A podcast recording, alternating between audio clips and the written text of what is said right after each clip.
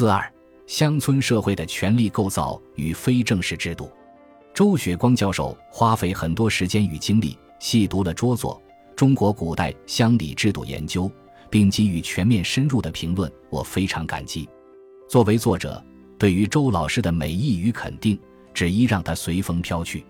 我一直很关注周老师的研究，读过他以中文发表的大部分论著，所以对周老师评论的出发点与基本理路可以大致理解与把握。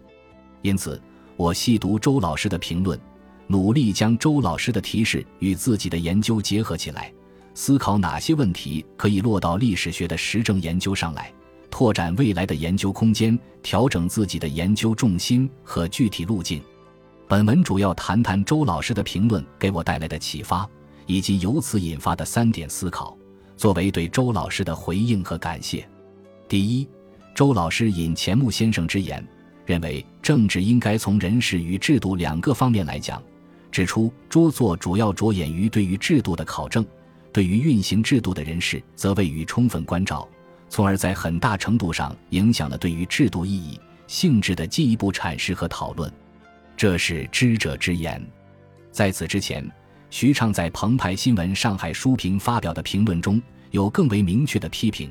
作者主要对王朝国家乡里制实施的原则和方式进行了系统探讨，基本没有对漫长历史时段内乡里治下执事人员的身份、性质、执掌开展辨析与对比。也正是由于并未着力于捕捉制度史图景中人的角色，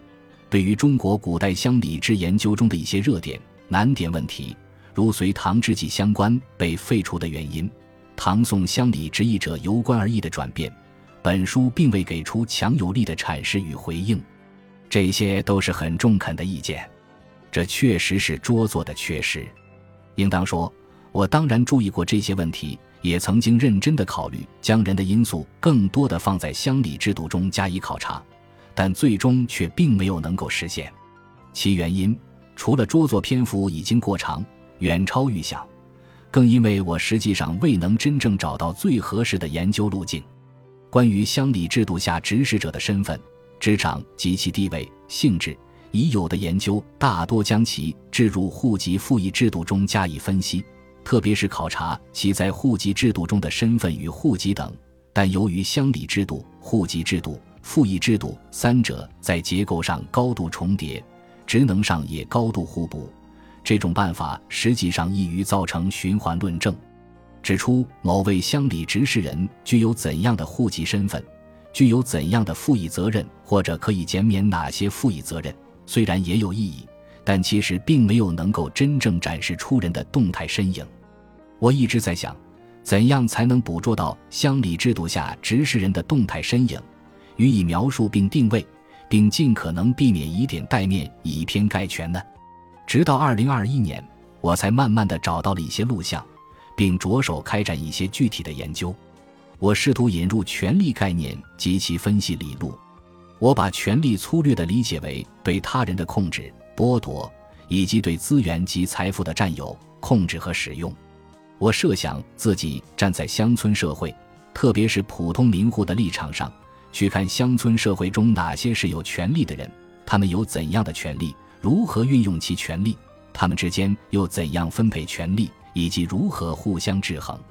在一个普通农民看来，乡村里拥有权利的主要是三种人：一是乡里里胥。也就是乡里制度下的各种执事人，我把他们称作中国古代的基层干部，他们主要拥有行政权力；二是地主土豪，也就是乡村中拥有财富和势力，可以设财一品五段乡区的人，他们掌握乡村中的经济权力以及部分社会权力；三是乡绅，或者说是居乡绅金，也就是居乡的退休或罢官的官员以及有功名的人，他们在乡村中拥有政治。社会和文化影响力是乡村中的名望，掌握乡村社会的政治权力和文化教育权力。以上三种人及其权力，当然可能相互叠合。还有一种人，长老或者称之为父老或者父兄，也就是乡村中持续辈分较高的人，每家每户都有，在家庭、宗族以及村落的不同范围内拥有行使权力，其中的代表人物。特别是得到官府认可或委任的年高而有德望的长老，被赋予教化权力，进入乡村社会的权力体系中。乡里里虚、地主土豪、乡绅名望以及长老，共同构成乡村社会的权力体系。由此，我设想可以将乡里里虚置入这样的乡村权力体系中加以考察。或能明晰其在乡村社会以及王朝国家乡村控制体系中的地位与作用，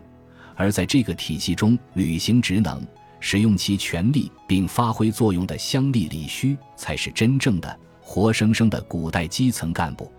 第二，由关注乡里制度中的人士，自然而然地引出乡里制度与家族制度的关系问题。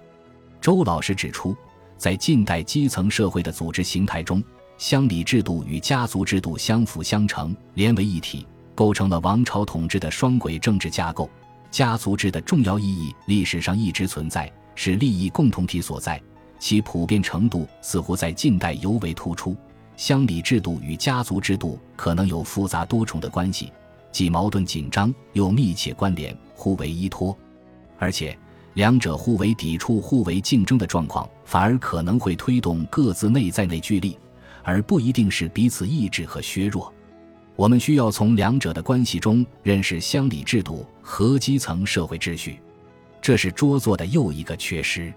在最初关于乡村制度的设想中，我把乡村制度分成两个方面：一是王朝国家自上而下的控制制度，其核心就是乡里制度；一是乡村社会自身的内在的自治制度，其核心就是家族制度。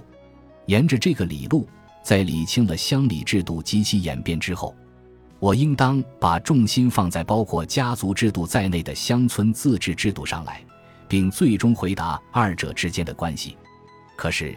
在研究中国古代乡里制度的过程中，我却慢慢地放弃了上述设想。其原因主要有二：冒号一是对于中国古代乡村是否普遍存在自治制度。传统中国乡村是否可以看作自治社会，或者说是否可以运用双轨政治的分析框架去看待中国古代乡村社会？我越来越不能确定。二是家族制度在不同时期的表现形态及其在乡村社会所发挥的作用与意义有很大不同，很难作为一种通贯历代王朝的制度与乡里制度加以比较。更为重要的是，我对家族制度作为一种民间社会自身的。内在的自治制度这一命题，在根本上产生了怀疑。从本源上说，家族及家族制度根源于家长权力与家长制度，以及父老对于子弟的养育训导之责，以及管制教诲之权。白虎通卷八三纲六纪说：“诸父兄弟父子之计也，以其有亲恩连也；父者举也，以法度教子也；子者资也。”孜孜无疑也，兄者况也，况父法也；弟者悌也，心顺行笃也。父子之计出于血缘，父母养教子女，兄长垂范弟妹，亦皆源于自然法则。故父兄以言行举止示范，规训子弟，建立、维护并传承社会规范与伦理，亦为文明社会之通例。然一家一户之父兄。其养教规训之权，若仅限于本家户之内，所造成者只是父兄统治的家长制家庭，并不足以形成家族及家族制度。白虎通卷八宗族说：“宗者尊也，为先祖主者，宗人之所尊也。而古者所以必有宗，是为了长和睦。大宗能率小宗，小宗能率群弟，通于有无，所以。”祭礼族人者也，尊崇祖先长辈可以长和睦，发挥尊长大宗的表率作用。祭礼族人，但尊崇表率祭礼都不具有强制性，并不足以借此形成宗族与宗族制度。因此，我以为源于血缘的父兄权力与祖先崇拜，只是给家族与家族制的形成提供了条件与可能性，并不必然导致家族与家族制的形成。换言之，家族与家族制的形成，除了内在的血缘关联，还需要诸多外在的条件。其中包括居住空间相对集中、具备一定的生计条件与适宜的经济形态、特定的社会文化环境，而最重要的则是官府的支持、鼓励或认可，至少是默许一家一户的父兄普遍超越家庭范围，施展对于他人家庭的控制，包括人身控制与经济控制。若未得到官府的授权或许可，几乎是不可想象的。在以编户齐民作为统治基础的王朝国家统治制度下，建立并维持超越家户规模、人口逾百乃至数千的家族组织，若未得到官府的鼓励和支持，至少是承认也是不可能的。基于这一认识，我试图从家长及父老权力的来源出发，考察从家庭走向家族的历程，分析具备怎样的条件才能形成家族。周老师的研究和评论，使我进一步明晰了这一研究路径和方向。我会强调，王朝国家承认或授予父兄以家长权利，并鼓励其扩展其家长权利，成为家族的族长权利，是家族形成的重要条件。也正是因为此，我更倾向于将家族制看作乡里制的辅助性制度，而不是与之并行的另一种制度。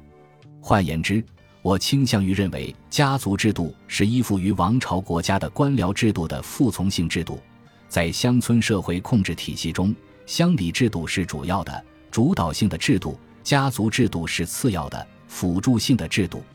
我希望自己在未来一些年中，能够把上述认识较为完整的论述出来。第三，关于乡里制与家族制关系的讨论。实际上是在正式制度与非正式制度及其关系的理论背景下展开的，这是周老师最为擅长的领域。我对于正式制度与非正式制度的了解，就是从周老师的研究开始的。我的理解是，乡里制度应当是正式制度，家族制度大抵是非正式制度。在我的认识中。正式制度是由国家等权力主体以某种明确的形式确定下来的组织框架和行为规范，所以乡里制度是由王朝国家自上而下的强加给乡村社会的。正是因为有这种认识，再加上较多的受马克思韦伯和迈克尔曼的影响，我试图努力追索乡里制度的意识形态基础或思想根源。周老师说：“我强调了国家意图以及自上而下的整体设计路径，认为这一思路带有很强的理性预设的色彩，是非常敏锐而且一针见血的评论。这是我的意识形态。直白地说，我研究乡里制度，强调皇权下限背后的思想目标或最终的意识形态关怀，都是揭示中国古代王朝国家统治压迫民众的本质。”批判古代国家权力对于乡村民众社会的控制与剥夺，